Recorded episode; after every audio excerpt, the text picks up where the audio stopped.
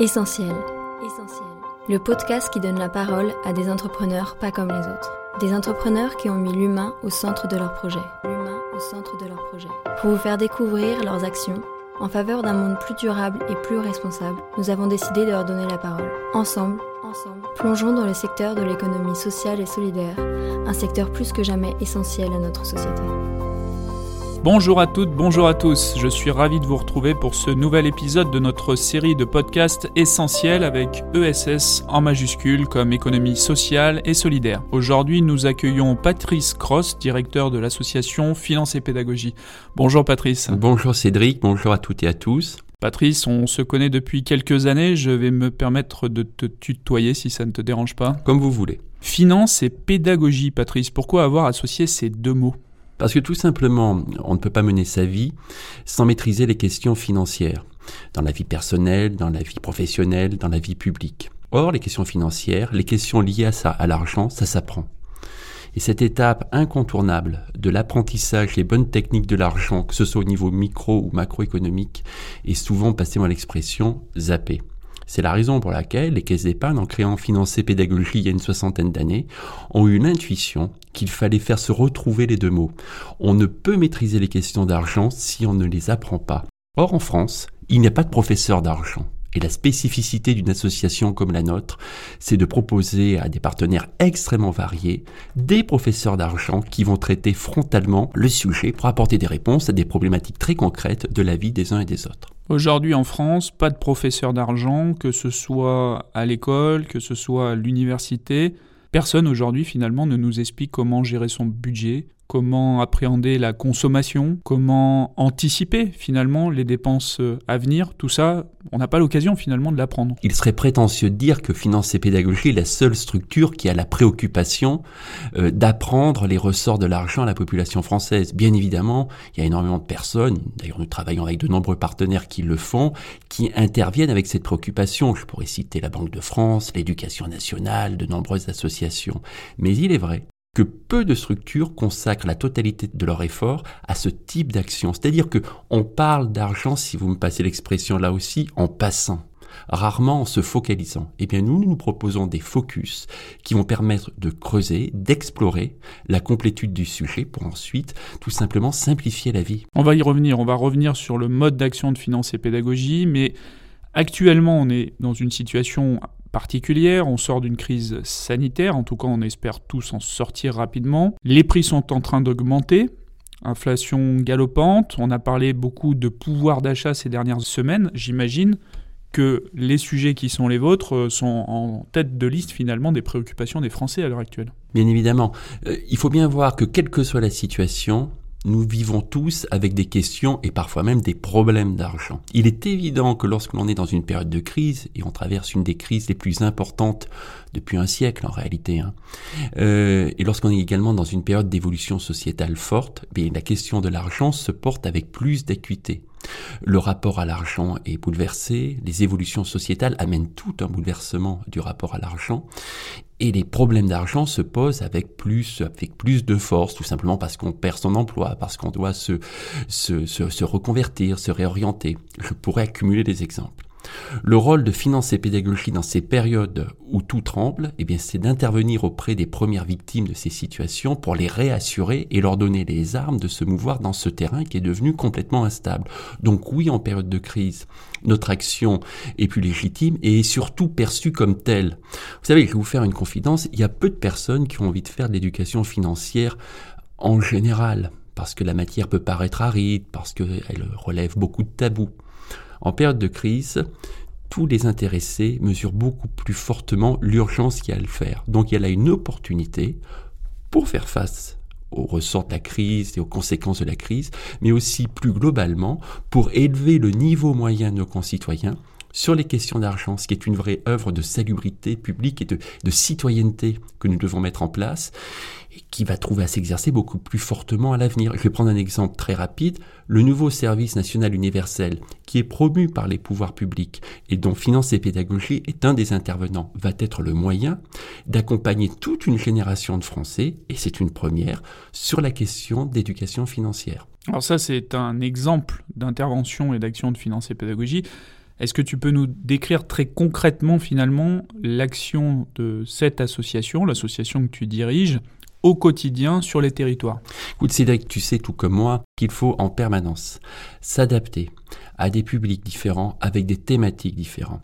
Un conseiller FP, c'est souvent un homme qui, ou une femme qui arrive engagé sur le territoire, qui va le matin rencontrer des créateurs d'entreprises, l'après-midi rencontrer des lycéens et le surlendemain rencontrer des personnes en grande difficulté.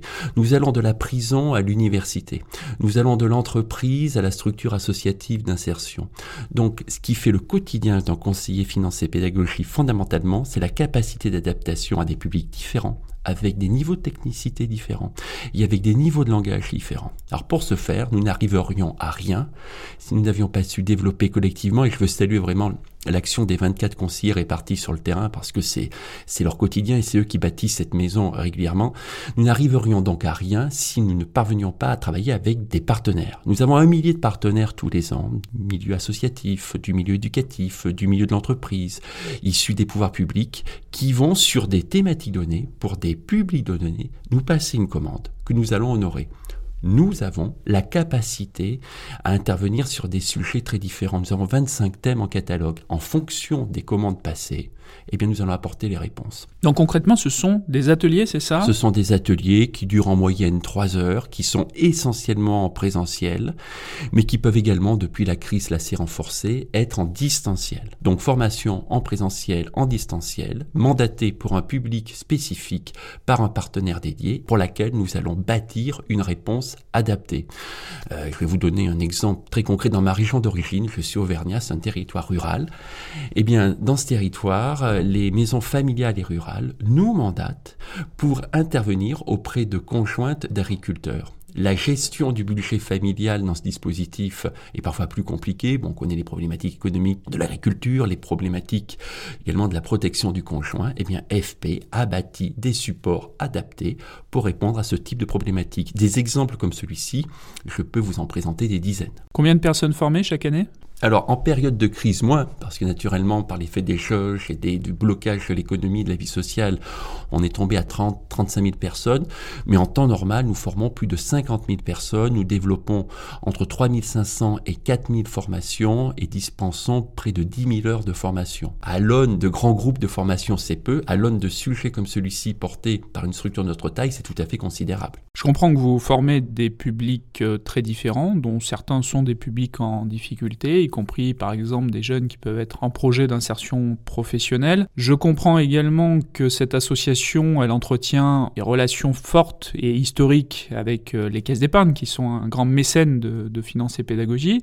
Je comprends que les conseillers de finance et pédagogie euh, sont eux-mêmes des banquiers de formation. Quand on met un banquier dans une prison pour expliquer le budget, la gestion de ses économies, ou face à des jeunes euh, de quartiers prioritaires de la ville. Ça se passe comment concrètement? Mais Ça se passe très bien parce qu'en réalité, on se rend compte que nos, nos, sociétés vivent sur beaucoup de présupposés, mais ces présupposés ne résistent pas à la rencontre. Hein. Si chacun laisse ses présupposés au vestiaire, on arrive tout simplement à travailler. On ne devient pas conseiller FP par hasard, on devient conseiller FP parce qu'on a une compétence en la matière et aussi parce qu'on a une envie d'engagement. Et d'ailleurs, je crois que c'est le point commun de l'ensemble des conseillers et des collaborateurs de l'association.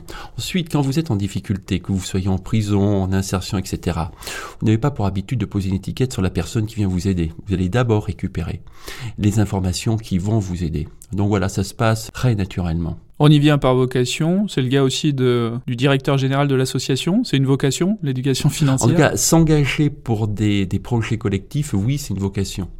Euh, depuis, depuis mes études, si j'essaie de, de, réfléchir à, à, mon parcours, depuis mes études, en passant mes, par mes premières expériences professionnelles, les projets qui m'ont toujours le plus motivé et ceux qui étaient au service d'enjeux collectifs. C'est la raison pour laquelle j'ai travaillé en collectivité territoriale auprès, auprès d'élus, puis au niveau de fédérations professionnelles. C'est ce qui m'a intéressé lorsque j'ai fait un passage aux caisses d'épargne dans l'univers caisse d'épargne, dont on voit bien qu'il est ancré sur un territoire et qu'il vit intimement avec ce territoire.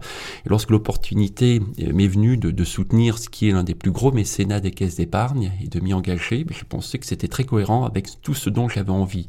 Euh, agir pour le collectif sur des sujets concrets qui font bouger les lignes, agir en militant avec en plus la chance extrêmement forte de le faire avec des conditions d'intervention assez positives parce que le soutien des caisses d'épargne, tout simplement, nous donne une force de démultiplication très forte. Quels sont les projets aujourd'hui? Sur quoi vous travaillez d'innovant pour adresser ces nouveaux besoins nés notamment de la crise sanitaire? Euh, Est-ce que vous avez des priorités là pour les mois qui viennent? Les priorités sont tellement nombreuses que j'hésite à qualifier quelles sont des priorités. On a des urgences. La première urgence, c'est d'être aux côtés des victimes de la crise. Euh, les jeunes notamment, mais on pourrait également parler des personnes qui ont été frappées par l'emploi, parfois de certains milieux dont les, les modes de vie ont été très percutés, les soignants, euh, on pourrait parler du monde sportif, on pourrait parler du monde de la culture, on pourrait parler également du monde éducatif. Tous ces, toutes ces personnes ont été frappées par la crise et c'est auprès d'elles qu'il faut relancer l'activité en priorité. Euh, mais on sortira de cette crise.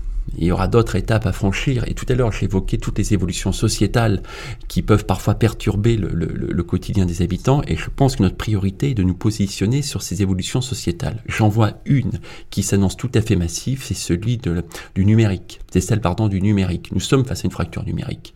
Elle bouleverse complètement le rapport à l'argent elle le complique.